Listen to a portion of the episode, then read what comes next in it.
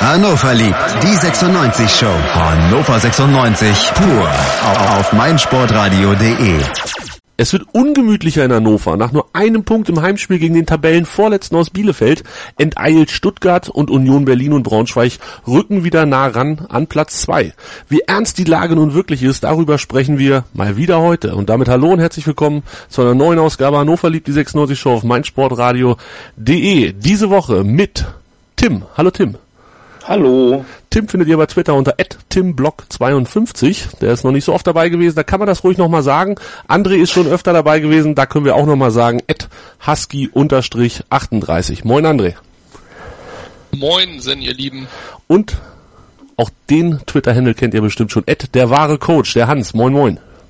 Moin. Der Hans ist da. Sehr schön. Ich begrüße euch alle. Wart ihr alle im Stadion? Also bei Hans weiß ich es und bei André weiß ich es. Tim, warst du im Stadion? Ja, auf jeden Fall. Auf jeden Doch. Fall. 90 Minuten bei schönstem, recht frischem Wetter. Nee, es war frisch war es, ne? Es hat gezogen. Ich habe gefroren, Hans, ich erinnere mich. Ähm, spielt Hannover 96 2 zu 2 gegen Bielefeld. Und da müssen wir drüber sprechen. Ähm, vielleicht fangen wir einfach mal an mit der Lösung des Problems der beiden gesperrten gelben Karten, also wegen fünf gelben Karten gesperrten. Wir mussten eine Innenverteidigung aufbauen, beziehungsweise auch Außenverteidiger da noch mit reinquetschen. Tim, ähm, Sané und Hübner und links und rechts Almonotz und Arkenberg. Ähm, das war quasi alternativlos, oder vom Spiel? Ja, doch, denke ich schon. Es war ja irgendwie äh, einen Tag vorher, es wurde bekannt, dass Lars Ritzka, der ist ja gelernter Linksverteidiger, noch mit in den Kader rutscht und da hatte ich jetzt irgendwie befürchtet, dass äh, Nico Albonas dann Rechtsverteidiger gibt, was er jetzt auch schon mal gemacht hat und dann Lars Ritzka von Beginn an links hinten spielt. Ähm, wäre jetzt, muss man irgendwie sehen, ob das irgendwann mal später eine ernsthafte Alternative ist, aber man hat sich dann für, ähm, für einen Arkenberg entschieden, denn ja, ein, ein Spiel gemacht hat, wo ich sage, ja, okay, er ist noch jung, ähm, alles gar kein Problem, aber er hat echt äh, ein paar richtig dicke Böcke drin gehabt und äh, ähm, ja, das, das passiert zwar noch einem jungen Kerl, aber ähm, ich glaube auch, dass er so fußballerisch nicht ganz so die hellste Leuchte ist. Ähm, dann geht's gleich weiter auf äh, Hübner, der ist ja defensiv echt stark, muss man sagen. Also jetzt nach vorne nicht so gut, aber dafür defensiv echt kompakt. Und ähm, ja, Sané wie gewohnt eigentlich in seiner 1,96 Körpergröße halt äh, super für lange Bälle von, äh, von der Bielefelder Abwehrreihe. Ähm, und Miko Albonos hat für mich eigentlich, das war für mich der beste Mann auf dem Feld. Aber das kann auch sein, dass ich das nur äh, wahrgenommen habe, weil ich im Stadion äh, mich von allem anderen so ein bisschen ablenken lasse. Na, da sprechen wir gleich mal drüber, wer denn eigentlich ganz gut war und wer nicht so gut war. Ähm, aber du hast es angesprochen, Arkenberg und Hübner, das waren die beiden, die auch beim 1 zu 0, beziehungsweise beim 0 zu 1, und da sind wir dann auch direkt beim Spiel, 28. Minute, zumindest nicht da, da waren, wo sie hingehörten. Also Hübner war sehr weit aufgerückt und auch Arkenberg und dadurch war unsere rechte Seite relativ frei. Albonotz war reingerückt in die Mitte Hans und dann klingelte es mal wieder mit einem Tor, was ähm, ja so so ein bisschen nach nach Schema F gegen Hannover abläuft. Ähm, tief gespielter Ball, der Ball kommt dann rein und dann steht da meistens einer, weil also steht da einer frei vom Gegner und es steht 1 zu 0. Mal wieder ein Klassiker, oder? Mal wieder ein Klassiker, ja, ein typisches äh, Gegentor diese, diese Saison. Und was läuft da falsch? Ach ja, wenn ich das wüsste, wir haben ja schon öfter darüber gesprochen, war das defensiv falsch, aber ich glaube, das äh, defensiv haben wir einfach noch nicht unsere Formation gefunden. Jetzt waren wieder äh, Wechsel in der Viererkette. Ich weiß nicht, was da so falsch läuft. Ist vielleicht auch dann wieder eine Trainerfrage. André, wie hast also du denn? Das kommen wir bestimmt später noch. Auf jeden Fall. André, wie hast du denn das Tor gesehen? Ja, im Ansatz war mir klar, was passiert. Ähm, weil es, wie du gesagt hast, komplettes Schema F war, dass er natürlich dann nachher glücklich ein bisschen reingeht, weil er ja auch abgefälscht war und so weiter geschenkt. Es war einfach typisch. Bielefeld hat seine Hausaufgaben gemacht, hat sich angeguckt, die ist Hannover verwundbar, haben sich äh, realistisch eingeschätzt, dass sie im Prinzip nichts können und in der zweiten Liga auch eigentlich nichts zu suchen haben, haben sich dann überlegt, okay, wir können nur mit Kampf, Leidenschaft und einer taktischen Grundausrichtung, die bedeutet defensiv und wir spielen auf Konter und das auf volle Möhre, äh, hier nur irgendwie bestehen. Das haben sie gemacht und das hat sich ausgezahlt. Und wenn du als Hannover 96 da so blauäugig blöde da nicht nur einmal, wohlgemerkt, nicht nur einmal in solche Konter reinläufst, dann kann das halt passieren, dass die halt aus diesen Kontern irgendwann mal auch ein Tor machen. Aber ich möchte noch einen Punkt hier erwähnen, den hat Tim, glaube ich, gerade angesprochen. Ich fand den Herrn Arkenberg überhaupt nicht alternativlos. Ganz im Gegenteil, ich war baff erstaunt, dass der von Anfang an gespielt hat. Ich war sogar baff erstaunt, dass der bis zum Ende gespielt hat. Ähm, für mich eine umstrittene Maßnahme, sage ich mal. Wen hättest du denn dahingestellt? Also wir hatten ja nun ne, mit Das den weiß ich selber nicht so genau. Da gibt es mehrere Optionen, die wir auch in der Saison schon gesehen haben. Wir haben es ja schon mal mit dem Fossum im Hinspiel dort versucht, war auch nichts Tolles. Ähm, wir haben ja auch die Möglichkeit, ähm, die, die Innenverteidiger, den Schmiedebach möglicherweise, also, also Innenverteidiger Sané nach auf die Sechserposition und den Schmiedebach äh, auf diese Position, da muss man sich halt überlegen, was da spielerisch angebracht ist. Bei einer Mannschaft, die aber auf Konter spielt, ja, äh, und die natürlich dann über die Außen kommt, dann brauche ich halt schon einen verlässlichen, vielleicht auch einen etwas erfahreneren Außenverteidiger. Und der Arkenberg ist einfach, Tim hat es gerade richtig gesagt, spielerisch bei weitem nicht in der Lage, diese Position auf Bundes- oder Zweitbundesliga-Niveau zu spielen. Das hat er bewiesen. Bin ich ihm auch nicht böse drum. Das muss aber der Trainer erkennen. Und ich muss ganz ehrlich sagen, das war eine völlig falsche Personalie. Und das Schlimmste ist, die hat 90 Minuten gespielt. Ja, aber hätte man das meine- hätte man das noch ändern können, Tim, äh, während des Spiels? Hättest du da noch eine, eine Lösung für gesehen? Also Schmiedebach tatsächlich dahin ziehen oder oder ähnliche Aktionen? Nee, ich weiß nicht, ich finde Schmiedebach jetzt viel zu wichtig für die Zentrale, äh, muss ich sagen. Hat man jetzt am Spiel auch halt auch gesehen, dass der, wenn, wenn halt äh, Leute um sich herum sind, die halt auch fußballerisch echt gut sind, dass der dann ähm, so ein bisschen ähm, entlastet wird und dann auch so ein bisschen dieses mal Tempo rausnehmen und so weiter. Also ich würde den, ich weiß nicht, wirklich nur als absoluten äh, Notfallplan ihn hinten rechts einplanen, aber vielleicht sagt man auch mal, okay, wir stellen jetzt irgendwie um auf Dreierkette oder so und dann ähm, muss man jetzt ja nicht mit äh, zwei Außenverteidiger, die dann in der, in der Fünferreihe im Mittelfeld dann die Außen bespielen, muss man jetzt ja nicht spielen. Man kann ja auch Aber glaubst du ernst, glaubst du ernsthaft dran, dass wir noch eine Dreier-Fünfer-Kette in der Abwehr von Hannover 96 diese Saison sehen werden? Wir haben es ja, ähm, oder Stendel hat es ja in der Vorbereitung mal ganz kurz angetestet, aber dann auch nicht weiter verfolgt. Glaubst du ernsthaft dran, dass wir das noch, ich teile die Frage, A unter diesem Trainer oder B unter einem potenziellen anderen Trainer jemals in Hannover sehen werden diese Saison?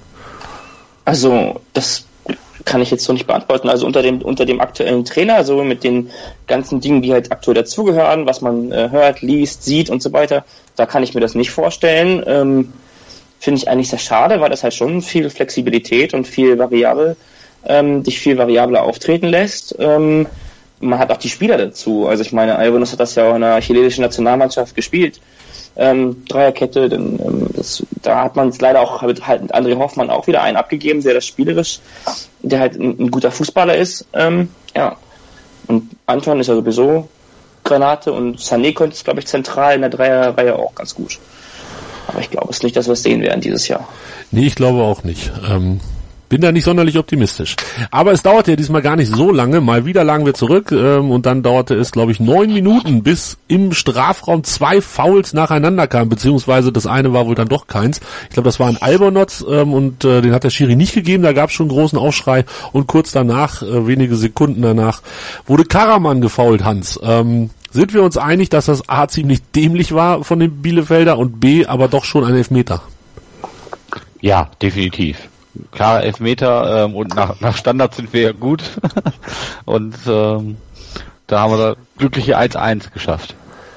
Das, Da hau ich direkt mal rein. ja, mach mal. Ähm, also natürlich ist es von den Regeln her ein Elfmeter, aber das ist etwas, was mich, jetzt hat uns Gott sei Dank bevorzugt, da bin ich ja Gott froh drum, aber das ist etwas, was mir am Fußball voll abnervt, ja. Da, dafür müsste es eine Regel geben, die dafür einen indirekten, direkten, was auch immer Freistoß äh, nur gibt. Ähm, der Spieler lässt natürlich das Bein stehen. Karaman war das, glaube ich, war das Karaman, ja, ne? Äh, ist clever, fädelt da ein, lässt sich da fallen an einer Stelle, wo er sowieso überhaupt keine Chance hat, jemals auch nur in die Nähe von einem Torschuss zu kommen. Er ist auf einer Rückwärtsbewegung, steht mit dem Rücken zu Tor, ist ein Meter von der 16er weg. Ganz ehrlich, also ähm, jetzt würde man sagen, weil er es ja von uns gemacht hat, clever gemacht, ja, und wir freuen uns, dass wir den Elfmeter kriegen und das 1-1 und das hat ja auch viel, viel Schlechtes überdeckt. Es war der einzige Torschuss in der ganzen ersten Halbzeit aufs Tor wohlgemerkt, ja.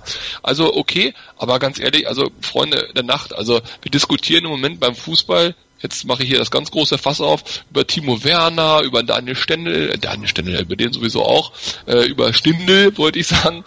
Und eben jetzt, also ich weiß nicht, ich finde, der Fußball kann an manchen Ecken mal wieder ein bisschen weniger Drama vertragen. Von den Spielern auf dem Platz. Ja, es fiel mir sowieso auch auf, also ich äh, im Stadion, man hat man wirklich einen anderen Blick wie wie wie äh, vom Fernseher. Das fällt mir jedes Mal besonders auf, weil ich ja viel im Fernsehen gucke, ja. Und im Stadion, also wirklich, der Ball rollt ins Aus, ja. Ich meine, okay, es geht um viel, es ist zweite Liga und äh, die wollen alle ihre Brötchen mit schönen Nutella dick beschmieren und brauchen dafür Geld. Ich verstehe das, aber dieses Reklamieren, der Ball rollt ins Aus und äh, 22 Spieler heben den Arm, ja, da, das geht schon los. Einwürfe, also ich weiß nicht, ob euch das aufgefallen ist im Spiel. Hannover 96 und Arminia Bielefeld haben bei gefühlten 55 Einwürfen es geschafft, nicht einordnungsgemäß auszuführen.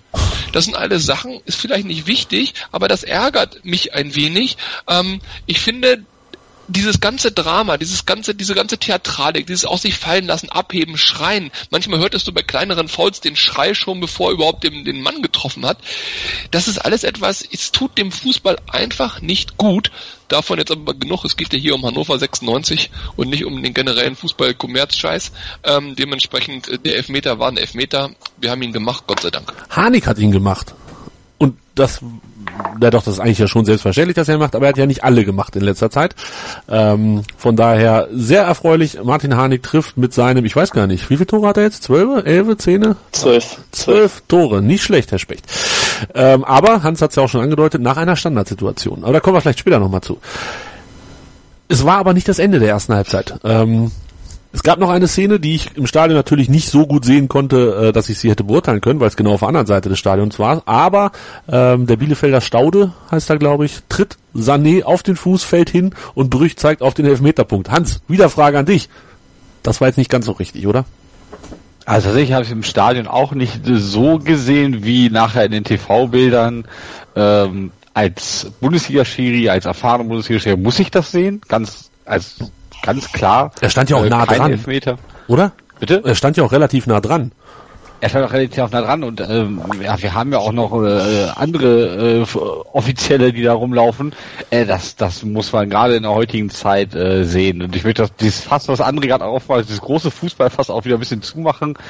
Das ist halt im Moment auch so der Fußball. Die Schiedsrichter stehen unter Druck und ja, er hat aber auf der einen Seite den Elfmeter gepfiffen, ähm, sieht doch vielleicht äh, nicht die ganze Situation, weiß man nicht, wo er da in dem Moment hingeguckt hat und dann pfeift er auf der Seite auch einen Elfmeter an. Das kann ich mir gar nicht erklären. Also laut TV-Bildern ganz klar, ganz klar kein Aber ich kann ja mal Elfmeter. versuchen, das zu erklären, weil ich hätte den auch Aber bitte lass die, lass die anderen Fußballfässer zu. Ja, nein, nein, die Fußballfester lasse ich zu versprochen. Ich würde, das hat nichts mit Polemik jetzt in dem Fall zu tun. Ich hätte den Elfmeter auch gepfiffen aus zwei Gründen. Und zwar, ich war auf der Süd wohlgemerkt, also maximal weit entfernt. Ja, das heißt, ich kann überhaupt nicht sehen, ob er getroffen wird und wer zuerst am Ball ist. Aber die Spielsituation war so, dass der Ball ja in den 16er reingekommt und Sané einfach nicht zum Ball geht. Völlig dusselig, ja. Das fiel mir auch übrigens das ganze Spiel auf, dass er viel mit seinen langen Stelzen versucht hat auszugleichen, aber sehr wenig sich zum Ball orientiert hat. Das ging in den meisten Fällen gut. In dem Fall aber, er braucht nur einen Schritt zum Ball machen, dann kann er ihn auf die Tribüne bolzen oder rauslegen oder was weiß ich, was er damit machen möchte, macht er aber nicht. Das heißt, er fährt das lange Bein aus und der Bielefelder Spieler läuft halt quasi rein und jetzt ist es natürlich wirklich, willst du, willst du dem Schiedsrichter ähm, wirklich unterstellen, dass er die Chance hat zu erkennen, ob der Fuß erst steht und Sané ihn dann trifft oder ob er quasi auf Sanés Fuß tritt. Ich glaube, das ist nahezu unmöglich zu sehen. Aus der ganzen Rit- Arithmetik dieses Anlaufens und auch, dass eben Sané quasi sich auf sein langes Bein verlässt und nicht dem Ball entgegengeht, hätte ich es auch gepfiffen. Allein aus Dummheit vom Abwehrspieler, das sah mir wirklich komplett nach Elfmeter aus. Die Wiederholung der Wiederholung der Wiederholung zeigt, Nein, er tritt Sané auf den Fuß, aber ganz ehrlich, also das muss Sané besser klären. Aber du siehst doch schon, wo der Ball hingeht. Also der ba Sané spielt ja ganz offensichtlich der Ball, denn der Ball geht von, von aus Sicht des Ja, Bielefelders gut, das ist ja unerheblich. links weg. Naja, Das ist ja unerheblich, solange Das ist unerheblich. also Nein, nein, nein. dadurch war doch eigentlich klar, dass, dass, dass Sané nicht den Fuß gespielt haben kann. Doch klar, wieso? Das hat damit nichts zu tun. Du kannst doch trotzdem, du kannst doch erst den Gegner treffen und dann den Ball und es ist trotzdem Elfmeter. Also das, da, daraus kann man aus meiner Sicht nichts ableiten. Ja. Ganz Im Gegenteil, das habe ich auch im Stadion gesehen. Aber für mich sah es so aus, als ob er wirklich das lange Bein äh, nimmt und Gegenspieler um den Ball sozusagen wegräumt. Also ja, gut. Und auch, ganz ehrlich, und wenn wir dann, wenn wir jetzt mal richtige Pfennigfuchser sind, drehen wir das Ganze mal um. Das wäre Hannover 96 passiert, ja, und es hätte nicht Elfmeter gegeben, ja, da hätte man sich auch nicht beschweren können, weil der Gegenspieler, der der, der, Läu der Bielefelder läuft in den 16er rein und die Frage ist halt schon, ob er nicht den Fuß stellen darf, ähm, ohne dass er attackiert wird. Denn er tritt ja Sané auf den Fuß, weil Sané sozusagen eine Millisekunde eher am Ball ist, aber damit bringt er ihn ja auch zum Fall. Das heißt, das ist ja eine ganz, ganz ganz, ganz strittige Entscheidung, ob du denkst, okay, er hat den Ball gespielt und quasi dann ist es Stürmerfaul, oder ob du sagst, er hat zwar den Ball gespielt, aber den anderen mit weggeräumt, indem er seinen Fuß unter ihn gestellt hat. Also das, ich finde, das, das ist, darüber will ich mich nicht aufregen, das, das kannst du als Schiedsrichter nicht sehen, echt nicht. Da Tim, brauchst du ist halt auch- Videobeweis. Tim, ich ist halt würde auch echt riskant, also von Sané da reinzugehen. Also ich meine, weil gerade weil das Spiel sehr schnell war in diesem Moment, also der Pass war relativ hart gespielt und Staud ist jetzt gewiss kein, kein Spieler, der auf engem Raum erstmal in Tritt kommen, kommen muss. Also das, das weiß ich einfach auch anstelle der, der Verteidiger, dass die, dass der Spieler auf engem Raum un, un, unheimlich fix ist. Ähm, ich weiß nicht, denn, was soll denn passieren, wenn er ihn, wenn er den Gegner einfach nur stellt? Was soll schon großartig passieren?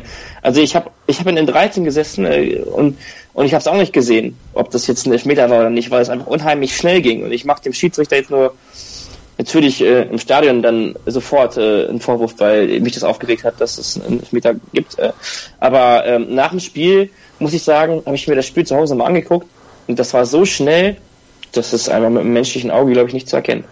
Tim, Hans hat jetzt gerade etwas leicht angesprochen, was Daniel Stendel tatsächlich ein bisschen deutlicher angesprochen hat, ähm, dass er das Gefühl hatte, dass die Sympathien des Schiedsrichters kippten. Ich weiß gar nicht mehr, wie er es genau formuliert hat, aber irgendwie so in die Richtung, nachdem wir den Elfmeter bekommen haben, hatte er das Gefühl, dass, dass Felix Brüch das vielleicht so ein bisschen ausgleichen wollte. Hattest du dieses Gefühl auch oder hatte das Stendel und jetzt Hans so ein bisschen exklusiv? Boah. Nee, also von meinem, von meinem Platz im Stadion hatte ich das Gefühl nicht. Aber ich habe mich auch über ganz andere Dinge viel mehr geärgert als über, über ähm, jetzt ein Ungleichgewicht, was jetzt in den Raum gestellt wird. Also ich, ich hatte das Gefühl nicht, aber es liegt auch immer so ein bisschen daran, wo man sitzt, weil man auch nicht ähm, alles dann, wenn es halt vertikal ist, kann man es besser beurteilen, finde ich, als wenn man horizontal sitzt jetzt im Spiel.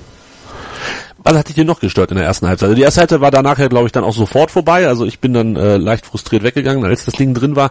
Ähm, was, was hat dich am meisten gestört in dieser ersten Halbzeit am Spiel von Hannover 96? Am meisten gestört hat mich, äh, dass wir wie in vielen Spielen den letzten Pass nicht spielen. Das ist, wir waren jetzt spielerisch überlegen. Wir haben äh, super phasenweise, jetzt nicht auf die 90 Minuten ähm, gesehen, aber wir haben phasenweise einen sehr guten Fußball gespielt. Vor allen Dingen gerade so mit Karaman, Albanus, Fossum, die es kurz und kurz Spiele, ähm, das funktioniert schon richtig gut. Also da muss ich sagen, hat man noch gesehen, wie wichtig Albonos jetzt ist. Eigentlich kaum zu glauben, dass der so viele Spiele gemacht hat, aber ist auch egal. Ähm, mich hat unheimlich geärgert, dass wir äh, auch gegen so ähm, zweikampfstarke Innenverteidiger kein Mittel gefunden haben, mittels Personal oder personale Umstellungen oder so, ähm, die spielerisch aus den Angeln zu heben. So, die haben ja versucht, relativ kompakt zu stehen. Die beiden Sechser von Bielefeld, ich weiß nicht, ob die betrunken waren oder so, die haben sich ja ständig rausreißen lassen und so war es auch relativ einfach für uns, immer so hinter die, ähm, quasi vor die Viererkette zu kommen. Aber dann muss einfach, wenn ich so viel kreative Spieler habe und auch, auch, auch Spieler habe, die Spielmacherqualitäten haben, ähm, dann muss ich einfach den, der muss der letzte Pass kommen und dann ähm, das, das muss, das muss man einfach mehr und mehr erzwingen. Und ich finde, es war jetzt spielerisch ein Schritt in die richtige Richtung, das Spiel.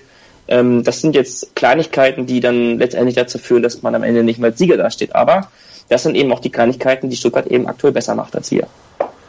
Zweite Halbzeit. Wir haben was gemacht zur Halbzeit. Ja, warte ganz kurz, das kann man aber so nicht stehen lassen, Tobi, sorry, also nee, nee, nee, nee, nee, nee. Also äh, spielerisch war das Krütze hoch 25. Eine der schlechtesten Halbzeiten von Hannover 96, die ich, äh, ich sag mal, in den letzten vier, fünf Jahren gesehen habe. Das war katastrophal. Da war überhaupt kein schnelles Spiel, da war überhaupt keine Spielfreude, da war überhaupt kein Konzept, kein Plan, kein gar nichts. Wer mir äh, im Nachhinein erklären kann, welche Position der Fossum A gespielt hat oder B spielen sollte, ja, den lade ich gerne mal auf ein Bier ein. Also das ist für mich unbegreiflich. Ähm, und was du zu den betrunkenen Sechsern sagst, kann man so sehen, okay, von mir aus, ich sehe das anders. Ich sehe das so, dass die taktische Weltklasse da gearbeitet haben, denn die haben nämlich genau äh, ähm, Hannover in diese Schnittstellen geführt, ja, und standen dann bombenfest und durch dieses in die Schnittstellen führen waren sie in der Lage überhaupt das Konterspiel zu machen, wenn sie denn den Ball erobert haben, weil sie eben dann sofort unsere Sechser oder Fossum, was auch immer der gespielt hat, äh, äh quasi sofort überlaufen haben. Aus meiner Sicht gab es eine Mannschaft auf dem Platz, die natürlich fußballerisch stark limitiert war. Das, das sieht man in der zweiten Halbzeit noch viel, viel mehr. Aber die einen Plan hatten, die eine äh, Strategie hatten und die diese Strategie gespielt haben. Hannover 96 hatte keinen Plan, keine Strategie, keine Ideen, kein gar nichts. Ich hatte das Gefühl, dass der einzige Versuch war, mein Gott, wir sind gut genug im individuellen Bereich, die hauen wir schon irgendwie weg. Das ist voll in die Hose gegangen und ich muss sagen, die erste Halbzeit war komplett zum Schämen und sie wird noch getoppt durch die zweite Halbzeit, weil man nämlich dort, und da kommen wir jetzt dann zu, du hast es ja gerade schon versucht einzuleiten, weil man dort minimalste Veränderungen gemacht hat, auch personeller Art, und man sofort gesehen hat, huch, das scheint ja sogar zu funktionieren. Hätte man das in der ersten Halbzeit schon gemacht, also zum Spielstart, was wäre möglich gewesen? Aber das ist wirklich, Fehler, Fehler, Fehler, Fehler und leider, leider, leider macht der Trainer davon auch viel zu viele. Die gesamte Aufstellung im Hinblick auf die zweite Halbzeit, ich spiele jetzt insbesondere auf Meier auf der 10 an, ähm, also tut mir leid, das ist ein Heimspiel gegen Arminia Bielefeld, ja. Da muss man offensiver, mutiger, kreativer spielen, das haben wir total verrissen, total. Aber ist es denn nicht offensiv, kreativ und mutig, wenn man den Meier reinbringt? André. Ja, aber der ist doch nur gekommen, weil wir 2-1 hinten lagen. Jetzt glaubst du, wenn wir 1-0 geführt hätten, wäre dieser Wechsel in der 45. passiert? Das glaube ich nicht. Nein. Der ist aus der Not herausgeboren. Ich möchte gegen Bielefeld keine Not haben. Ich habe schon gelesen auf Twitter, dass einige Fans das hier hochjauzen und sagen, ja Mensch, super, wir sind zurückgekommen zweimal und dann haben wir noch einen Punkt geholt. Also wenn das der Anspruch von Hannover 96 gegen dieses Bielefeld ist, ja, dann tut's mir leid. Dann leben wir in zwei verschiedenen Welten, dann braucht man auch gar nicht groß mehr diskutieren, da kommt man einfach überhaupt nicht mehr zusammen. Meine Anspruchshaltung ist eine andere. Jetzt kann ich ja auch völlig falsch liegen und der Falschfahrer sein und mir kommen 100 Autos entgegen. Aber es tut mir leid. Äh, 2-1 zur Halbzeit zurückzulegen gegen Bielefeld, ja, ist schon schlimm genug, aber das kann ja warum auch immer mal passieren. Dann musst du aber in der zweiten Halbzeit zeigen, es geht anders. Und der Meierwechsel war ja viel, viel zu wenig. Da musst du doch sofort auch noch einen zweiten Stürmer dazu bringen. Sofort, ohne Diskussion in der 45. Minute zwei Spieler rein, einer davon Meier. Aber eigentlich hätte ich gerne Meier oder auch einen zweiten Stürmer, also eine offensivere Ausrichtung, auch eine kreativere Ausrichtung in der ersten Halbzeit schon gesehen. Ich habe keine Ahnung, was der Stände sich dabei gedacht hat, aber ich verstehe den seit Wochen nicht. Hans, du hattest glaube ich angesetzt. Ja, ich glaube der Hauptgrund für den Meierwechsel, weil die Meier oder die die Ständewechsel, die er so macht, sind ja manchmal unerklärlich, aber diesmal hat ja jeder ach, jeder im Stadion gesehen, selbst äh, die, die, was ich die ganze Zeit auf dem Klo verbracht haben, dass Felix Klaus komplett überspielt ist. Der hätte auch schon nach 20 Minuten rausgehen können. Ähm, ich gebe dir recht, warum so ein Meier in, in einem Heimspiel gegen Bielefeld nicht von Anfang an spielt, das weiß ich auch nicht. Da hat äh, Stendel wohl seine Gründe für, aber er hätte den Klaus viel früher rausnehmen müssen und ich erwarte auch, dass der gegen Karlsruhe eine Pause bekommt. Klaus ist immer wieder ein Thema hier. Gerade in der Hinrunde wurde er sehr viel gelobt, Tim, und in der Rückrunde ähm, gibt's jetzt quasi alles das, was wir ähm, nach oben gejubelt haben, gibt's gleich wieder hinten drauf. Er hat in einer Halbzeit hat er sieben Pässe zum Mann gebracht, ähm, 18 Mal den Ball gehabt und vier Zweikämpfe gewonnen. Das ist jetzt alles nicht so goldig und dementsprechend war es auch richtig, ihn rauszunehmen? Ja, klar, auf jeden Fall. Also das hat man jetzt auch gesehen, finde ich, im Hinblick auf Spielfluss. So. Also in der zweiten Halbzeit ist er jetzt besser am Spielfluss. Hm, weiß nicht, er war irgendwie nicht so richtig eingebunden ins Spiel, hatte ich aber, das Gefühl. Aber oder? schon die ganze Rückrunde nicht, oder? Ja, weiß ich auch nicht, was der in der Winterpause ja, aber, aber, gemacht aber, hat. Ganz ehrlich, was soll denn der da auch spielen? Also ich meine, äh, Klaus ist der einzige Außenspieler, den wir auf dem Platz einzige richtige Außenspieler, den wir auf dem Platz gehabt haben. Wir haben doch überhaupt nicht versucht, über Außen zu kommen. Wir haben die Mitte dicht gemacht. Wir haben immer versucht, über die Mitte zu kommen. Dann haben wir schön den Ball wieder hinten rumgespielt. Klaus ist ein Spieler, dem musst du den Ball in den Lauf legen. Der muss mit Geschwindigkeit auf seinen Gegenspieler drauflaufen können, um dann über die Außen zu kommen. Das war überhaupt nicht die Taktik des Spiels. Das hat doch gar nicht funktioniert. Und Bielefeld stand hinten natürlich kompakt. Klar, die wollten ja auch äh, natürlich äh, kontern. Das ist ja klar. Äh, das werfe ich denen ja auch nicht vor. Aber das muss man doch vorher wissen. Du musst doch so ein Spiel vorher lesen. Stendel hat selber gesagt, ich messe ihn an seinen Worten. Stendel hat gesagt, es hat ihn nicht überrascht, dass Bielefeld defensiv gestanden hat und es würde ihn auch nicht überraschen, wenn das Karlsruhe tut. Ja, wenn ihn das nicht überrascht, muss er dementsprechend aufstellen. Und ihr habt recht, Klaus wirkte überspielt, Klaus wirkte total aus dem Spiel genommen. Aber ey, wenn ihr Klaus rausnehmt, warum darf denn der Fossum weiterspielen? Der hatte keine Position, der hatte überhaupt keinen Plan, der war völlig falsch eingesetzt. Dann nimm den auch bitte raus, bring dafür sei es im Meier oder einen zweiten Stürmer, ist mir ganz egal, setz ein Zeichen auf den Platz, ja, und dann kannst du von mir aus mit Schwung in die zweite Halbzeit gehen. Auch das völlig daneben. Als, als Meier auf dem Platz war, was für eine Funktion sollte Fossum in dem Moment noch haben, da die beiden Sechser ja weiterhin auf ihren Positionen gespielt haben? Es ist für mich, ich habe es ja schon gesagt, es ist unerklärlich, ich reg mich hier schon auf. Oh Gott, oh Gott, oh Gott, ich muss erstmal einen Schluck Wasser trinken. Was, was hat denn ähm, Fossum gespielt, als Meier reinkam, Tim?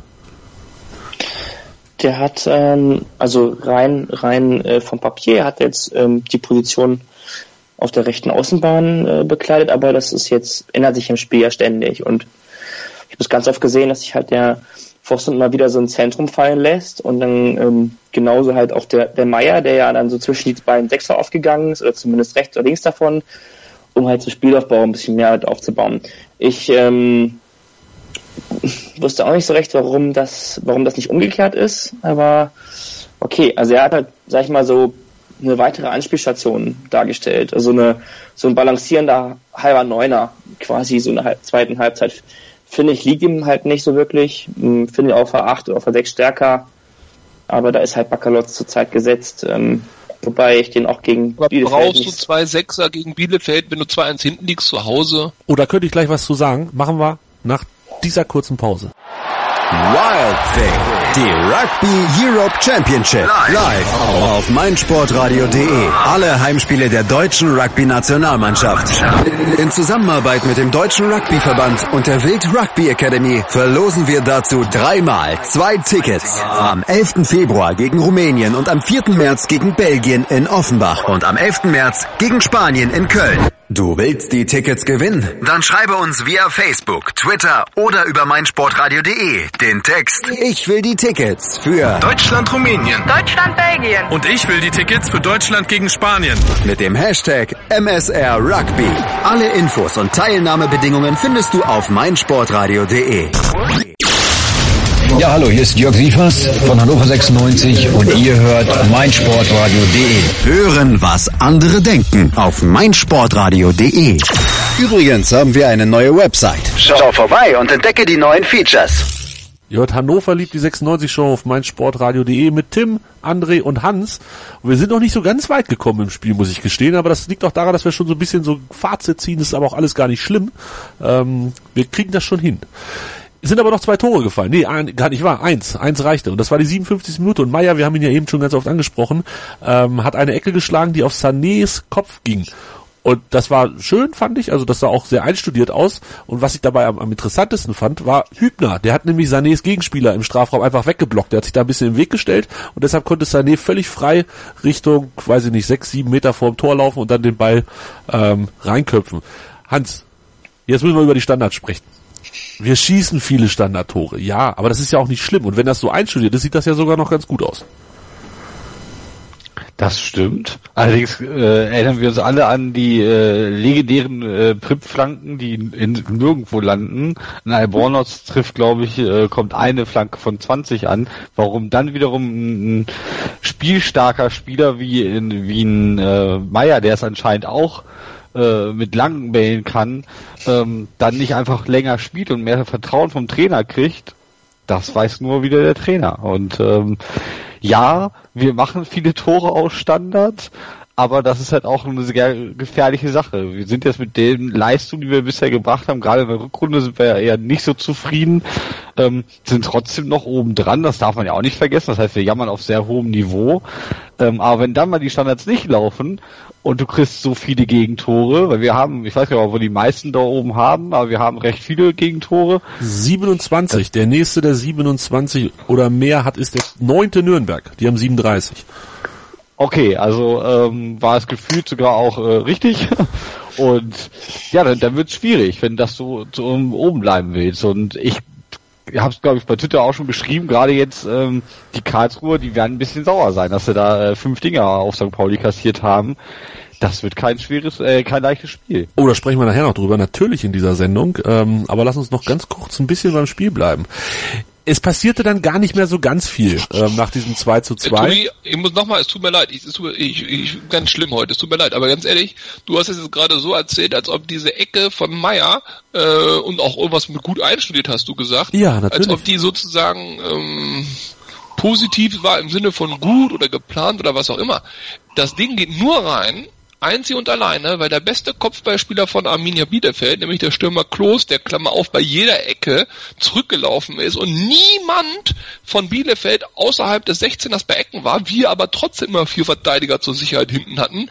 Auch eine total spannende Geschichte. Egal, auf jeden Fall, weil der beste Kopfballspieler von Arminia Bielefeld einfach komplett gepennt hat, denn normalerweise köpft er den deutlich, deutlich bevor Sané überhaupt in die Nähe vom Ball kommt, ganz entspannt raus und die Sache ist gegessen. Das war ein kompletter Bock, Bock, Bock, Bock, ein kompletter Bock vom Klos. Ähm, das war ein bisschen glücklich auch mit dem Pfosten. Trotz alledem freue ich mich darüber und trotz alledem hat Hans recht. Der junge Mann kann einfach Ecken schießen. Warum lassen wir ihn nicht Ecken schießen? Ach ja, er steht ja so selten auf dem Platz. Gegen Dresden war es übrigens äh, Albonot, die Ecke geschlagen hat, die dann ähm, von Harnik zum Tor reingemacht wurde. Das nur ganz kurz noch der alle nur nicht Prip. Alle nur nicht Prip, das hast du jetzt gesagt, aber das nur kurz der Vollständigkeit halber.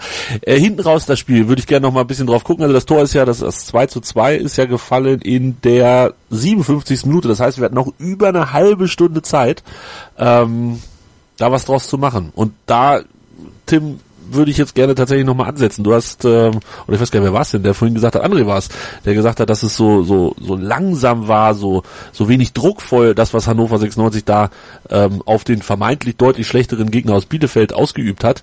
Ähm, warum ist Hannover da nicht in der Lage, das Ding reinzumachen und kommt am Ende des Spiels sogar noch in, in, in Nöte, ähm, dass das da ja, vielleicht sogar noch zum 2 zu 3 kippt, weil Bielefeld zweimal noch alleine, und da ist dann wieder Nöte, ähm, alleine auf den Torwart zugelaufen sind. Oh, ja, das kann ich nicht beantworten. Ähm, also ich, ich vermute einfach, dass, äh, dass man das irgendwie dann durch die durch die Wechsel eben dann auf, komme ich gleich mal auf, auf Füllkrug, ähm, dann eben durch die Wechsel versucht hat, offensiv ein Zeichen zu setzen, dann eben auch für Druck zu sorgen. Aber das ist ja, ich meine, in der zweiten Halbzeit insbesondere habe ich jetzt da mehr Arkenberg vorne äh, agieren sehen als jetzt Albonos links. Das finde ich sehr schade, weil Albonos offensiv deutlich stärker ist als Arkenberg. Ähm, ich weiß nicht, also so richtig, ähm, so richtig den Eindruck, dass es ein Heimspiel war, hatte man irgendwie nicht. Das ist halt schade. Aber die Qualität hat man da dafür halt. Aber das muss halt der Trainer wissen und dann muss es halt auch verantworten, warum man vor heimischer Kulisse auftritt, als wenn man ähm, gar, gar keine drei Punkte brauchen würde. Ja, da, hast du schon schon eine ziemlich gute Überleitung gemacht. Äh, es gab eine große Diskussion nach dem Spiel dann ähm, im Laufe des Samstagabend beziehungsweise auch des Sonntages, ähm, wie Hannover und das jetzt in Persona Daniel Stendel, Philipp Schauner und Martin Harnik mit diesem Punkt umgegangen sind. Ähm, ich zitiere da jetzt mal kurz Stendel, uns wurde kein Punkt abgezogen, wir haben einen Punkt dazu gewonnen. Schauner sagte, der Punkt kann am Ende noch wertvoll sein. Martin Harnik hat gesagt, wir brauchen uns nicht zu entschuldigen. Das mag alles richtig sein, André, aber ist das die richtige Einstellung? Ja, was sollen sie denn sagen? Was sollen sie denn, was soll sich ein Harnik hinstellen und sagen, meine Güte, wenn wir hier so Angsthasen Fußball spielen und der Trainer so scheiße wechselt, dann wird's halt nicht mehr, kann er nicht machen. Soll der Schauner sagen, meine zehn Vordermänner sind so blöd, sich an der Taktik zu halten, den Gegner auszuspielen und da drei Buden zu machen, kann er auch nicht sagen. Und der Ständel, was der Moment von sich gibt, also das ist, es tut mir leid, also da muss ich ganz ehrlich sagen, da habe ich das Gefühl, dass der der Situation einfach nicht gewachsen ist. Ähm, ich erinnere mich an der Aussage auch in dieser Pressekonferenz, dass er gesagt hat, er hat Argenberg im Spiel gelassen und äh, äh, quasi um um seine Offensivqualitäten der zweiten Halbzeit noch ein bisschen mehr zu betonen. Also ganz ehrlich, welche, welche Offensivqualitäten denn, Mann? Was, was redet ja, was er denn weiß da? ich, ich habe es noch nicht gesagt, aber also der, Ja, ich weiß, also ich meine ja Stendel. Wie, was redet er da? Ja, weiß ich auch nicht. Das ist ja okay, vielleicht sieht er das ja in dem, aber ich hab, ach, ich weiß auch nicht. Aber was ich viel schlimmer finde ist, Fußball ist ja letztendlich am Ende des Tages auch nur Mathematik und am Ende steigen die, die halt die äh, beiden meisten Punkte halt haben, auf. So. Es geht doch nur um Punkte und es ist doch okay, wir können doch auch schlecht spielen und gewinnen und wir können auch mal gut spielen und verlieren, darum geht's nicht. Wenn wir gegen Bielefeld aus sechs möglichen Punkten zwei holen, dann ist das für mich viel, viel, viel zu wenig. Das erinnert mich an Darmstadt und das erinnert mich an Paderborn aus den letzten beiden Bundesliga-Saisons. Das geht gar nicht. So, jetzt machen wir das doch mal ganz einfach. Dann verlieren wir halt in Bielefeld, wäre eh verdient gewesen, verlieren wir da halt 3-2 und gewinnen zu Hause. Hätten beide Teams einen Punkt mehr gehabt, wären beide glücklich mit gewesen, hätte man nichts gesagt, ja. Wenn du aber in Bielefeld wir erinnern uns nochmal zurück, äh, 3-3 spielt, sehr, sehr glücklich dort zum Punkt kommst. Alter, da musst du mit breiter Brust als Tabellenzweiter rauskommen, ein Heimspiel bestreiten und du musst das Gefühl haben, dass du die hier weghauen willst. Und wenn du merkst, das klappt nicht, die sind gar nicht so schlecht, die stehen da ganz gut, dann musst du zumindest das Gefühl haben, als Zuschauer, dass die hier nicht das 2-2 halten wollen. Am Ende hatte ich das Gefühl, dass Bielefeld mehr äh, für den Sieg getan hat als Hannover. Die haben daran geglaubt, die fingen auf einmal an, zwischen der 75. und 85. Minute daran zu glauben und zu kontern und dann nochmal auf dicke Hose zu machen. Ich hatte nicht das Gefühl, dass 96 das volle Risiko gegangen ist. Ich hatte nicht das Gefühl, dass 96 die volle Offensive gesucht hat. Ich hatte nicht das Gefühl, dass 96 auf Sieg gespielt hat. Und das muss ich sagen, das hat mich schon echt, boah, das hat mich, das hat mich echt mitgenommen, weil du mit Tabellenplatz 2 durchaus zu Hause auf Sieg gegen Bielefeld spielen solltest, denn wir gucken einmal, die Verfolger kommen näher. Und äh, also so sicher, wie die alle das immer hier äh, öffentlich bekunden, sehe ich die ganze Nummer noch lange nicht. Noch lange nicht. Bevor wir auf die anderen gucken, Hans, dein Eindruck ähnlich gewesen Richtung Ende des Spiels, so wie Andres? Ja, ähnlich gewesen. Ähm, äh, mein Kollege hat das recht gut zusammengefasst. Es gibt einfach Mannschaften, sagte er, gegen die läuft es einfach nicht. Und die Frage ist, wann uns dieses Glück verlässt. Ich meine, dass wir, dass wir in, in Dresden äh, gewonnen haben, das war ja, äh, das war ja eine Frechheit eigentlich schon. Und ähm, jetzt holst du halt den Punkt zu Hause gegen Bielefeld, obwohl du ja, ähm, du hast es eben angesprochen, der Nöte noch diese zwei Großchancen hatte. Ich weiß nicht, ob wir beide, ob das beide mal eine zumindest, war. eine zumindest. Ja. Ja, eine zumindest. Äh, aber wir hatten ja am Ende ja auch wirklich noch, ich glaube, wir hatten noch eine Chance von von ähm, Füllkrug, meine ich, der abgefälscht wurde da. Aber äh, letztlich haben wir einen Punkt mehr als vorher. Die Leistung kann man sich drüber streiten und ich finde tatsächlich, ja, das andere sagt, stimmt schon so ein bisschen. Was sollen die Spieler sagen? Was soll auch Daniel Stendel sagen? Ähm, er muss sich nicht rechtfertigen für Platz zwei. Wo kommen wir denn dahin, wenn sich ein, äh, ein Aufstiegsaspirant für Platz zwei rechtfertigen muss? Klar spielt Stuttgart einen schöneren Fußball. Ähm, da müssen wir gar nicht drüber reden. Aber die Frage ist ja, wenn du die Qualität nicht hast als Trainer, vielleicht sieht Stendel was, was wir alle nicht sehen und er trägt einfach diese, diese Missstimmung, die herrscht, die hier in der Sendung bei uns herrscht, ganz klar, die auch, auch auf den Ringen spürt, nämlich, dass man unzufrieden ist mit, mit den, mit der Taktik, die er vorgibt, beziehungsweise sieht man ja oft keine Taktik bei ihm und auch mit den spielerischen Mitteln, die einfach auf dem Platz fehlen. Ähm, vielleicht versucht er das auch von der Mannschaft ein bisschen fernzuhalten, weil wenn das diese Missstimmung erstmal in die Mannschaft reinkommt, ich glaube, dann äh, verlässt uns auch das Glück und dann holen wir nicht mehr die nötigen Punkte, um aufzusteigen. Also ich finde, Stendel, Schauner und Harnik hätten zum Beispiel sagen können, dass das zu wenig ist. Also wäre jetzt so, ich finde, das, das wäre ehrlich gewesen. Und das, das Ja, aber dann, dann, dann, das ist, dann sägst du an deinem eigenen Stuhl. Also dann hauen sie in die gleiche Kerbe wie Martin Kind, der das, der, der ja recht hat. Da müssen wir mal ja mal auch mal sagen, der redet zwar viel und auch viel Unsinn manchmal, äh, aber da hat er recht, dass er einfach spielerisch ähm, es Mannschaften gibt in der Zweitliga, die stärker sind. Aber wie gesagt, das ist Jammern auf hohem Niveau. Wir sind auch mit, mit den Leistungen, die wir bisher gezeigt haben, ähm, und ich wiederhole mich dann nochmal, äh, eine Frechheit in Dresden zu gewinnen, ähm, bist du auf Platz zwei. Und dafür muss sich keiner entschuldigen. Da, das, da muss man Nee, nee. nicht immer nur auf Ständeles rumhacken, sondern auch mal sagen, naja, da hat er recht. also über Ja, die aber Ta Hans, ganz kurz. Tabellenplatz du muss sagst, sich keiner auf entschuldigen. Platz zwei. André, weiter. Nee, weiter, weiter. Ich, sag, ich, ich mach das- kurz zu Ende. Für den Tabellenplatz muss sich keiner entschuldigen, aber für die geleist, äh, ja, gezeigten Leistungen und insbesondere, wenn es dann nach einem Bielefeld-Spiel über das Bielefeld-Spiel gesprochen wird, finde ich, kann man andere Sachen sagen, als äh, diesen Punkt auch noch in irgendeiner Form zu feiern. Da wäre Selbstkritik... Ja, Moment, Moment, du liegst ja, du liegst ja 2-1 hinten zur Pause. Das heißt, du bist ja wirklich zurückgekommen. Das ist ja eine Mentalitätssache auch. Du hast noch das 2-2 gemacht. Ja, aber das hast du nicht in der 89. Minute. Ab der 75. Fußball zu spielen, äh, na klar, willst du den, vielleicht ist es auch, dass du diesen Punkt halten willst. Nee. Keine Ahnung, dass du nicht kann doch. Hans, nee, das ist, du versuchst dir das, das ist, das ist, du versuchst dir das schön zu reden, weil du nämlich ganz klar wie wir alle Angst um den Aufstieg hast. Und das ist auch total legitim. Aber du kannst doch nicht sagen, es ist eine Frage der Mentalität, wenn du gegen Bielefeld nach 2-1 in der Halbzeit noch ein Kopfballtor nach einer Ecke schießt, ja, und am Ende 2-2 spielst. Dann ist die Frage der Mentalität nämlich auch, wie kannst du denn in der ersten Halbzeit gegen Bielefeld 2-1 zurückliegen? Also ich meine, das ist ja eine Sache, die kannst du so oder so darstellen, lassen wir das mal außen vor, die Mentalität. Mir geht's um was ganz anderes. Mir geht's darum, du sagst, und du hast völlig recht, ich habe das auch lange Zeit äh, so hier ja argumentiert, Platz zwei, was soll das? Am Ende reicht das doch. Ja, das Problem ist aber, dass am Ende nur es reicht, wenn du weiterhin auf Platz zwei stehst. Das ist doch das Entscheidende. Ob wir jetzt auf 2, 3, 1 stehen, ist doch scheißegal. In der Hinrunde war es ja auch egal. Wir waren lange Zeit Dritter, dann waren wir mal Zweiter, zwischendrin sogar Erster. Es ist doch völlig Hupe, ob du Erster, Zweiter, Dritter stehst. Es geht doch im Prinzip darum, wo stehst du am letzten Tag. Und man kann natürlich ablesen, wenn du die ganze Saison 18. bist, dass du am letzten Spieler nicht mehr Erster wirst. Aber es ist doch aus meiner Sicht zumindest, ich korrigiert mir, wenn ich da falsch liege. Platz 1, VfB Stuttgart enteilt uns langsam und keiner von uns hat das Gefühl, als ob das zu Unrecht passiert oder äh, Stuttgart noch den großen Einbruch kriegt. Das bedeutet also, du hast nur noch einen sicheren Aufstiegsplatz, weil wir Stuttgart aus meiner Sicht nicht mehr wirklich packen. So, wenn wir sie packen würden, schön. Das heißt, Platz zwei ist sozusagen der letzte noch übrig. Und auf einmal sind äh, mehr Mannschaften als nur Braunschweig, wie es nämlich in der Hinrunde war, drauf und dran, um diesen Platz mitzukämpfen. Unter anderem zum Beispiel Union Berlin, die, und das muss man mal einfach mal klipp und klar sagen, mit 41 Punkten es in der eigenen Hand haben, Zweiter zu werden.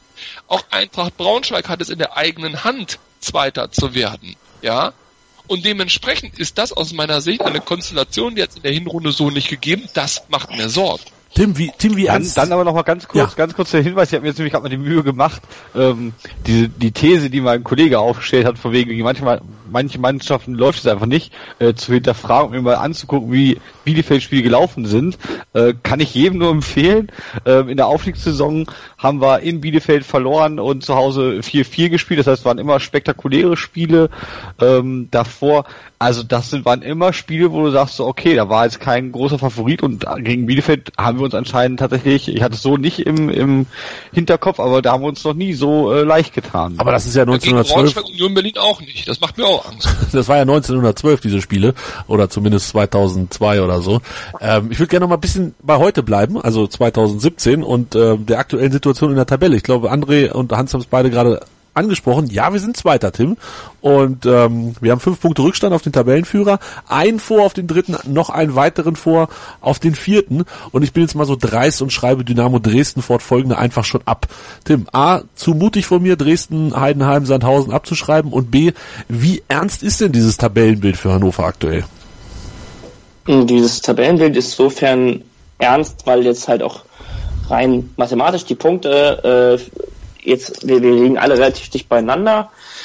Das heißt, wenn man jetzt mal ein Spiel gegen Union Berlin, was ja auch zeitnah sein wird, ähm, dann eben verliert, ähm, ist man automatisch jetzt nach heutiger Rechnung, wenn alles so bleibt, in heutiger Rechnung zwei Tage hinter den, äh, zwei, zwei Tage, zwei Punkte hinter denen. Und ähm, muss auch dazu sagen, dass Union Berlin neben Stuttgart den besten Fußball in der zweiten Liga spielt ich weiß nicht, wer sich das mal genau angeguckt hat, aber insbesondere gegen unseren letzten Gegner eben Bielefeld hat ähm, hat Union Berlin äh, Mittel und Wege gefunden, die würde ich mir von uns mal, uns, uns mal wünschen. Ähm, dazu kommt jetzt auch, dass halt Dresden eben eine bekannt, bekannte spielstarke Mannschaft ist, die auch sehr viel durch ihren äh, heimischen Support äh, kommen und auch sehr viel über Geschlossenheit und sehr viel über äh, Laufeinsatz und so weiter ähm, Sandhausen, die sind einfach zu schlecht. Die haben einfach keine, äh, nicht die Qualität, ähm, wie sie Heidenheim beispielsweise hat. Also da gibt es Andrew Wooten, wenn der mal ausfällt, ist, ist Feierabend. Das, das gleiche gilt für, für Heidenheim mit Abstrichen. Wenn da Schnatterer mal ausfällt, dann geht auch nach vorne relativ wenig. Ähm, ja, und dann kommt ja schon Union Berlin. Und Wenn Harnik bei halt, uns ausfällt, geht bei Ja. uns auch relativ wenig. ich wollte es, ich wollte es nicht sagen, aber es ist so. Ja, also wenn wenn wenn Harnik mal ausfällt, dann boah. Und ohne Harnik Panik. Wer es nicht gehört hat, das dürfte die Sendung vom vor, von vorletzter Woche gewesen sein. Ähm, kann man definitiv noch mal reinhören. Ohne Harnik Panik. Auch zu finden auf meinsportradio.de. Ähm, ja, Tim hat es angesprochen. Und das ist das, was mir tatsächlich auch so ein bisschen Sorgen macht. Ähm, Braunschweig hat jetzt viele Punkte liegen lassen die letzten Wochen, jetzt wieder gewonnen und sind dann einfach mal nur zwei Punkte hinter uns. Also ein Spiel. Und, beziehungsweise wir spielen unentschieden, die gewinnen sind sie tatsächlich sogar schon wieder vor uns, wenn es nicht ganz verrückt läuft mit den Toren. Ähm, André, ich muss die Frage stellen. Wann wird Martin Kind nervös? Hängt es tatsächlich, nie, also ist anders gesagt, es hängt ja offensichtlich nicht von der Spielweise ab und von den gezeigten Leistungen, hängt es nur vom Tabellenplatz ab? Ja, aber ich bin nicht Martin Kind. Ähm, ich habe aber eine klare Meinung dazu. Martin Kind wird die Notbremse, wie auch immer die aussieht, nochmal, das weiß ich auch nicht. Ich bin mir gar nicht sicher, ob Stände rausschmeißen die einzige Option ist, die Martin Kind hat. Man kann ja auch andere Zeichen setzen. Bader zum Beispiel. Aber ähm, ich glaube, sobald Hannover 96 es nicht mehr in der eigenen Hand hat, äh, Zweiter zu sein oder Erster in dem Fall, aber das haben wir schon gar nicht mehr in der Hand, ähm, wird er auf jeden Fall einen Knall machen müssen. Er muss dann ein Zeichen setzen, weil wie gesagt, der Aufstieg ist alternativlos. Und in der Hinrunde hatten wir es immer in der eigenen Hand und richtig eng wurde es für Stindl, äh, für Stindl, jetzt verwechsel ich schon wieder, wurde es für Stindl eigentlich nur kurz vor dem Karlsruhe-Spiel, als wir äh, aus Bielefeld mit dem 3-3 kamen und nochmal hinten raus. Bei beiden Situationen hat sich die Mannschaft aber gefangen, hat teilweise gute Ergebnisse eingefahren. Nach dem Karlsruhe-Spiel hat er eine richtige Siegesserie eingesetzt und auch hinten raus, äh, bis auf das Sandhausen unentschieden, aber insbesondere der Sieg in Stuttgart war ja durchaus sehr, sehr erfreulich. Meine große Sorge ist die, wir haben in der Hinrunde die nächsten Spiele, die da jetzt kommen, alle gewonnen. Das bedeutet also, wenn wir jetzt auch die Spiele gewinnen, die da jetzt kommen, können wir uns im Vergleich zur Hinrunde nicht verbessern. Und das ist ein bisschen meine Sorge, die ich habe. Wir lassen schon wieder zu viel liegen. Sechs Unentschieden und vier Niederlagen sind zehn Spiele, die wir nicht gewonnen haben. Bei nur zwölf Siegen ist mir das zu wenig und ganz ehrlich, Karlsruhe, Tabellenvorletzter, Puh, eigentlich wie Bielefeld müsste man weghauen. Aber dann. Müsste man weghauen, ja, in der Tat. Ähm, wollen wir darüber sprechen, über das Spiel? Ich würde sagen, ja. Machen wir gleich. Mein Lieblingspodcast auf meinsportradio.de. Hallo, hier ist Tobi von Hannover liebt die 96 Show bei meinsportradio.de. Wir sprechen jede Woche über die Roten aus Hannover, selbstverständlich auch in Liga 2. Wenn dir gefällt, was du hörst, wir freuen uns sehr über eine 5-Sterne-Rezension bei iTunes. Dir gefällt, was du hörst? Dann rezensiere unsere Sendungen jetzt auf iTunes und gib ihnen 5 Sterne.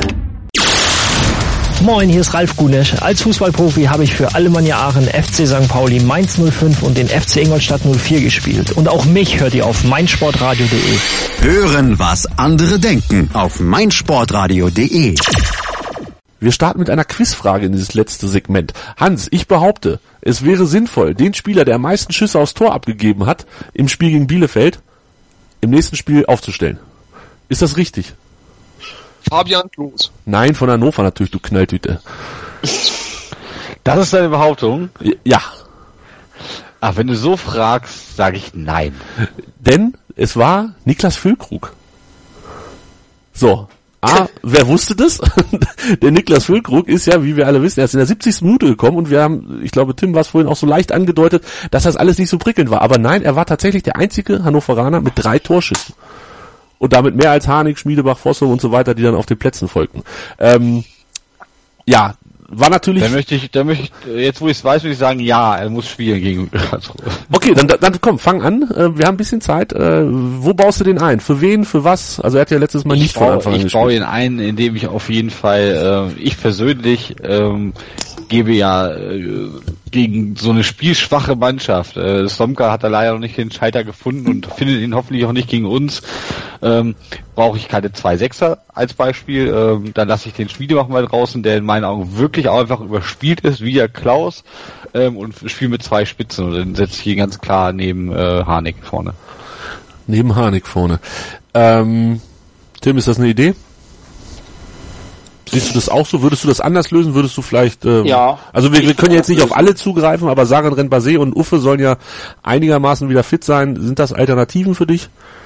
Also Ufer auf jeden Fall, ähm, weil er halt ähm, jetzt gegen den Ball auch stärker ist als ähm, als ähm, Fossum auf rechts und äh, Basé halt auch rechts. Ähm, ist gegen den Ball wesentlich stärker. Ähm, Tim, wenn du das sagst, warum hat er den Uffe nicht eingewechselt in der 65. oder 70. Minute? Weil er nicht fit war. das weiß ich nicht. Ich bin kein Trainer. Keine Ahnung. Ich bin doch nicht der Trainer von ich, ich kann diese Frage nur nur so beantworten, wie ich in dem Moment äh, finde. Ich wollte nur mal den Finger nochmal in die Wunde legen. Es tut mir leid, Ja. aber auch das hatte ich überhaupt nicht verstanden, warum der sagt, ist egal. Ja, Der, der scheint ja nicht fit zu sein. Der, hat- der hat wahrscheinlich auch Stoffwechsel. Wenn er nicht fit ist, hat er im Kader nichts zu suchen. Also ich würde, um das jetzt mal aufzugreifen, ähm, würde Füllkrug auch spielen lassen. Ähm, allerdings würde ich ein 4-1-4-1 spielen. Ähm, wobei dann halt auch Meier ähm, oder Fossum spielen müssten, weil für mich Schmiedebach gesetzt ist. Aus viererlei Gründen. Ähm, Baccalords als alleinziger Sechser vor der vor der Kette und ähm, relativ eindeutig als so eine Art ähm, zwischen den Linienraum Ausputzer, also relativ klar als Abräumer und Schmiedebach und Meier oder Fossum, einer von den beiden. Ich denke, es wird dann eher der Fossum werden, weil er eben die acht deutlich besser spielen kann als Meier.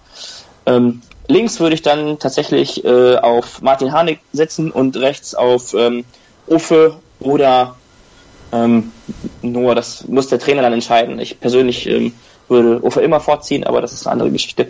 Und dann würde ich als quasi äh, alleinige Spitze jetzt so rein formativ ähm, Niklas Füllkrug auf, aufstellen, weil du damit, damit halt unheimlich viel Flexibilität ähm, gibst. Also im Spiel kann ich das Spiel, dieses, diese Formation auch verändern. An einem, in einem 4-3-3 zum Beispiel mit Uffe und äh, Harnik als, als, als ähm, Flügelzange beispielsweise. Da finde ich halt, das würde uns spielerisch entgegenkommen. Vor allen Dingen gegen, gegen eine aufbauschwache Mannschaft wie äh, Karlsruhe dann mit drei Mann vorne anzulaufen, das ist dann relativ klar, wo dann der Ball hingeht, meistens hoch und weit. Hoch und weit bringt Sicherheit. Äh, Sicherheit wird unsere Abwehr, Alter, was für eine Überleitung. Unsere Abwehr vermutlich nicht haben, denn es gibt mal wieder eine neue Formation oder vermutlich eine Formation. Schlaue Menschen haben ausgerechnet, sechs Innenverteidiger-Kombinationen hatten wir in den ersten 23 Spieltagen. Und äh, jetzt hat sich Sané in der ungefähr 89. Minute gegen Bielefeld seine fünfte Gelbe abgeholt. Wir haben es hier vor zwei Wochen... Mit dem dümmsten Foul, was man sich in der 89. Minute vorstellen kann. Und dieser Typ, ey, der geht mir so auf die Nüsse. Ihr könnt euch das nicht vorstellen. Und noch viel mehr regt mich auf, dass das Stadion den auch noch feiert, ja. Nur weil der einmal gegen den Ball läuft und den zufällig ins Tor köpft. Der hat ein Stellungsspiel katastrophal, sogar gegen Bielefeld. Der hat zwei Kämpfe angenommen, wo du denkst, das kann doch nicht wahr sein. Bleib da weg, Junge. Dann macht er in der 89. Minute einen Foul, wo du, wenn du weißt, dass du vier gelbe Karten hast, Ei, ei, unfassbar. Bitte auf die Bank und jeder, der jetzt spielt, macht das Spiel seines Lebens, dass der auch wirklich noch drei Spiele da sitzt, bis er es verstanden hat. Vielleicht wollte er nicht... Mann, Bester ey. Mann gegen Bielefeld. André, du wirst es nie verstehen. Total bester Mann, super, ganz großartig. Fürs Aufbauspiel war der Weltklasse, kaum rauszudenken. Meine Herren, Salif Sané ist der überbewerteste Spieler der zweiten Liga, also unfassbar der Typ, echt unfassbar. Der, auf den habe ich mich eingeschossen. Das ist mein Manuel Schmiedebach. Dein Hans Schmiedebach ist mein Sané. Falls ihr es nicht gemerkt habt, liebe Hörer, äh, André hat sich auf Salih Sané eingeschlossen, aber erst auch seit zwölf Wochen oder so, keine Ahnung, schon länger auf jeden Fall. Ja, aber nicht länger. Also um das noch zu Ende zu bringen, ähm, ihr habt es natürlich vor zwei Wochen hier schon gehört, dass äh, wir drei Leute hatten, die gelb gefährdet waren mit fünf gelben Karten und jetzt sind Anton und Prip wieder da. Sané hat sich seine fünfte abgeholt und wir müssen mal wieder hinten ein bisschen irgendwas basteln. Ähm, Hans Anton kommt vermutlich gesund wieder und ersetzt nahtlos Sané. Nee. Wie machen wir das? Nein. Wie machen wir das? Hans. Warum denn nicht? Nein, Anton für Arkenberg und Philippe für Sané. Punkt. Ach du heilige Philippe. Warum möchtest du denn Argenberg rausnehmen? Bitte? Bitte? Hans, tut mir leid. Was Der ist das denn? dafür Du getan, dass er ziehst nicht mehr aufgestellt wird. dieser Sendung. Also ihn Entschuldigung, aber das Der spielt der nicht mal in der Junge- U21 regelmäßig. Nicht mal da spielt der. Ja, zu Recht. Ja, genau. Okay, also wäre Anton auch so stark gewesen, wenn er nicht die, die Spielpraxis und das Vertrauen des Trainers bekommen hat. Ich denke, äh, Stände kann das schon sehr gut einschätzen, dass er ein junger Spieler ist, der Talent hat. Ähm, jetzt hat er die Chance gehabt. Bielefeld war stark auf der Seite. Das, natürlich wurde er auch oft äh, ausgespielt. Das, das habe ich auch gesehen. Er hat kein gutes Spiel gemacht, aber er macht, äh, es bringt ihm auch nicht viel, wenn wir jetzt alle auf ihn rumhacken und er nie wieder ein Bundesligaspiel macht, sondern Wie hat er er schon in hat, Karlsruhe gespielt und war auch katastrophal. Hat er ich das? glaube, wir brauchen Anton eher auf eher als Innenverteidiger und auf der rechten Position ist es tatsächlich, ähm, ob da jetzt ein Sorg spielt oder ein Arkenberg tatsächlich egal oder äh, Sorg ist glaube ich sogar noch eh noch nicht äh, wieder dabei. Ähm, aber ich würde dem weiterhin eine Chance geben, gerade gegen eine spielschwache Mannschaft wie Karlsruhe. Den stelle ich doch nicht gegen Braunschweig oder gegen Stuttgart auf, sondern gebe ihm Spielpraxis gegen eine Mannschaft aus dem unteren Tabellendrittel. Aber wir sind doch nicht bei Hattrick, äh, Hattrick 3 oder Anstoß 4 oder so, wo du, wenn du verlierst gegen Karlsruhe, einfach nochmal neu startest und einen alten Spielstand legst. Ich meine ganz ehrlich, Arkenberg hat doch bewiesen, und das ist gar nicht böse gegen den Jungen, aber er hat doch bewiesen, dass er weder Zweitliganiveau hat, noch Zweitliga-Ersatzniveau hat. Ja, das war doch mehr als deutlich. Ich erinnere mich an das Hinspiel gegen Karlsruhe zu Hause äh, im Niedersachsenstadion. Da ist er auch gekommen. Das war auch Katastrophe. Ich habe noch keine guten 15 Minuten von dem gesehen. Das reicht nicht. Und wir können doch keine Experimente mehr erlauben, weil der Spielpraxis sammeln soll. Wozu soll der denn Spielpraxis sammeln? Ich will aufsteigen. Und jetzt sind wir uns doch bitte einig, dass der nicht in der Bundesliga spielt, oder? Also ganz ehrlich, da müssen wir den Sakai wieder zurückholen oder irgend so Scheiß. Aber das geht doch gar nicht. Also es tut mir leid. Und ganz ehrlich, der Philippe, jetzt mal ohne Flachs, ja? Ich weiß, jetzt, jetzt denken alle, okay, der jetzt spinnt der komplett, was wir schon gedacht haben. Aber den Philippe, ich hätte Philippe gegen Bielefeld in der 85. Minute eingewechselt, anstatt dem Sobich, ja, und hätte den in die Innenverteidigung gestellt und hätte zu Sané gesagt, du machst jetzt den Piquet und läufst nur noch im Strafraum rum, ja, du bist groß, bist nicht der Hellste, kannst reinköpfen. So, ähm, ich, also den Philippe würde ich eher bringen, der hat mehr Erfahrung, der macht einen technisch besseren Eindruck für mich als der Arkenberg, nur kannst du Philippe nicht auf rechts bringen, also musst du Anton, wenn fit, Gott äh, möge es äh, richten, auf rechts bringen und dann für Sané eben Philippe. Alles andere wäre doch katastrophal, solange Sorg verletzt ist.